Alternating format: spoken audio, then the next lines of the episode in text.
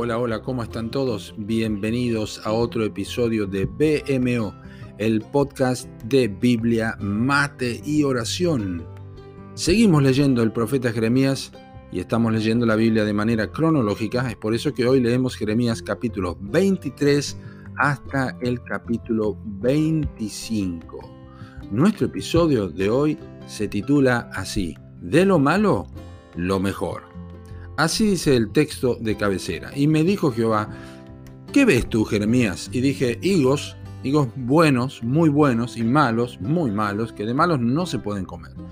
Así ha dicho Jehová, Dios de Israel, como a estos higos buenos, así miraré a los transportados de Judá, a los cuales eché de este lugar a la tierra de los caldeos para bien, porque pondré mis ojos sobre ellos para bien, dice Jeremías 24, versículos 3, 5 y 6.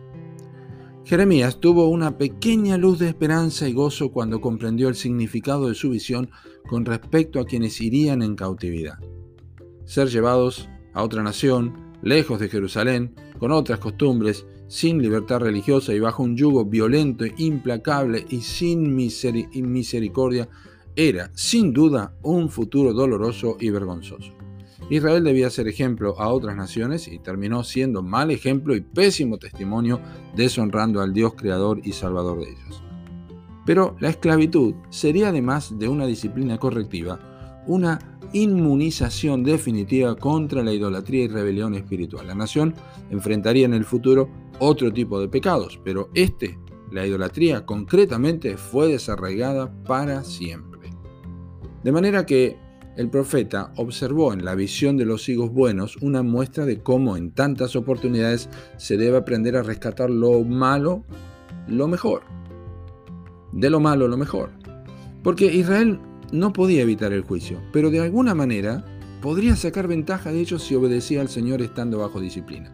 Y así fue, pues cuando Dios reveló a su siervo el resultado final de este juicio inevitable, le dijo, y les daré corazón para que me conozcan que yo soy Jehová, y me serán por pueblo, y yo les seré a ellos por Dios, porque se volverán a mí de todo su corazón. Jeremías 23, 27. Todos enfrentamos situaciones que son el resultado de malas decisiones y con dolor hemos de asumir que estamos llevando las consecuencias de ello. Pero no significa eso que tengamos que hundirnos en una sombría depresión y desaliento indefinido. Más bien tenemos que saber que lo que la vida nos hace es lo que la vida encuentra en nosotros, como dijo el pastor Wiersbe.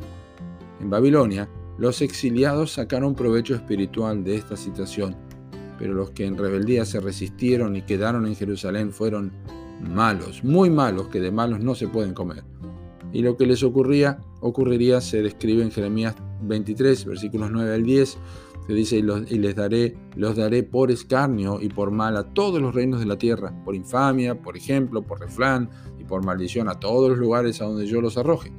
Y enviaré sobre ellos espada, hambre y pestilencia, hasta que sean exterminados de la tierra que les di a ellos y a sus padres.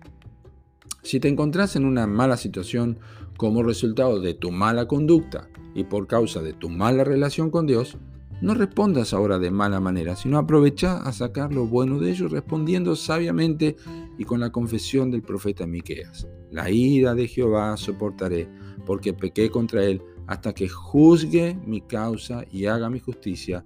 Él me sacará luz y veré su justicia, dice Miqueas, capítulo 7, versículo 9. Que Dios te bendiga.